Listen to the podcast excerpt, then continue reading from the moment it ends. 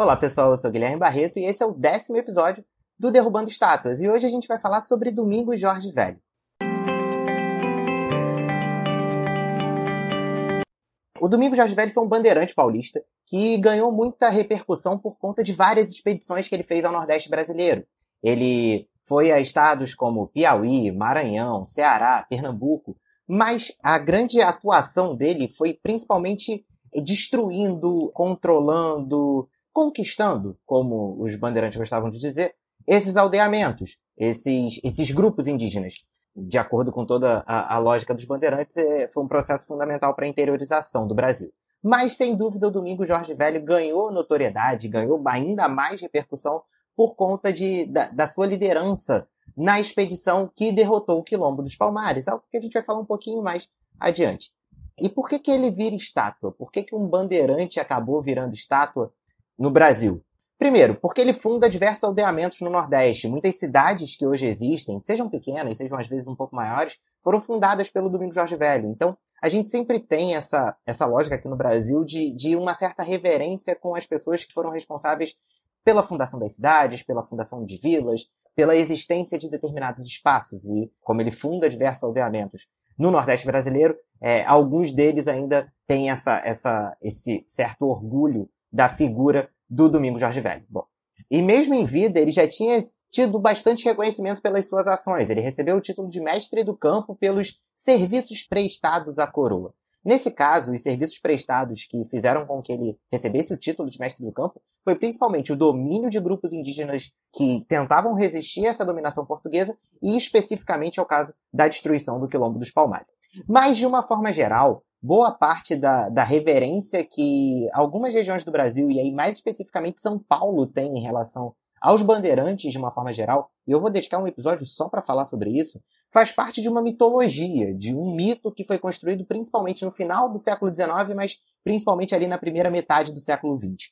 Esse mito começa ali no, no, no, no centenário da independência do Brasil, ganha força quando os paulistas tentam a independência deles em 1932, na Revolução Constitucionalista, e na década de 1950, quando tem o quarto centenário da, da fundação de São Paulo. Então, tudo isso, esse período ali ajuda muito a construir esse mito de São Paulo e do bandeirante, né, para os paulistas. Até porque, desde o final do século XIX, São Paulo vai ganhando importância econômica, mas a história dos paulistas nunca foi muito valorizada. A capital no Rio de Janeiro, você tinha ali uma herança no Nordeste e tal, mas São Paulo nunca tinha sido muito valorizado. Então, a valorização do bandeirante foi uma forma de se construir uma valorização da história dos paulistas. E, esse mito que foi construído, em grande parte, ele se ampara em algumas, em algumas reivindicações para a história dos bandeirantes. A primeira é que eles foram fundamentais para a interiorização do território e a descoberta de riquezas, principalmente de minérios. E aí, ah, sem os bandeirantes não teria sido descoberto o ouro no século XVIII e a sua exploração e tal. Para o Brasil, isso foi importante, ok, mas quanto dessa riqueza de fato ficou aqui? Quanto dessa riqueza de fato a gente pôde é, é, desfrutar disso, e não a nossa metrópole na época Portugal? Bom, outro ponto. Essas figuras cada vez mais heróicas, cada vez mais desbravadoras foram, em muitos casos, construídas. Acho que exterminar populações desarmadas não é um ato tão heróico assim. Mas, de qualquer forma, se construiu uma imagem de heroísmo desses bandeirantes em São Paulo. Se você vai a São Paulo, você tem a Rodovia dos Bandeirantes, a Rua dos Bandeirantes, o Monumento aos Bandeirantes, o Palácio dos Bandeirantes.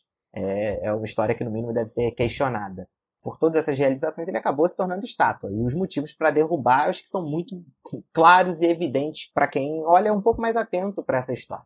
Na prática, o que, que eram os bandeirantes? Além desses desbravadores, essa galera que se metia no interior do Brasil em busca de minérios, eram mercenários atuando a serviço da elite. É um fazendeiro, por exemplo, que queria um, escravizar uma tribo indígena, ele, em muitos casos, pagava para um bandeirante, o bandeirante conquistava aquela tribo, escravizava ela e vendia como um grupo de escravos pro, pro, pro fazendeiro. Em muitos casos, o bandeirante ocupava essa terra e ficava com a terra que antes pertencia à tribo para ele.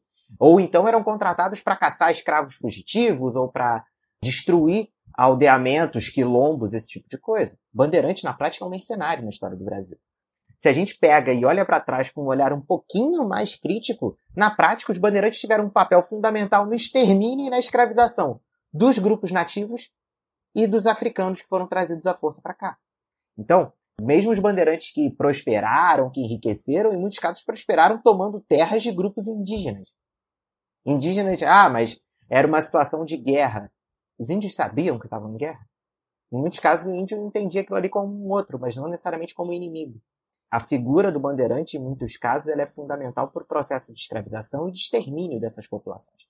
Na prática, o Domingo Jorge Velho, especificamente, o fato que dá notoriedade a ele é um fato que leva pouca honra em si próprio, que é ter destruído, exterminado o Quilombo dos Palmares, que resistiu durante anos, com mais de 15 mil pessoas.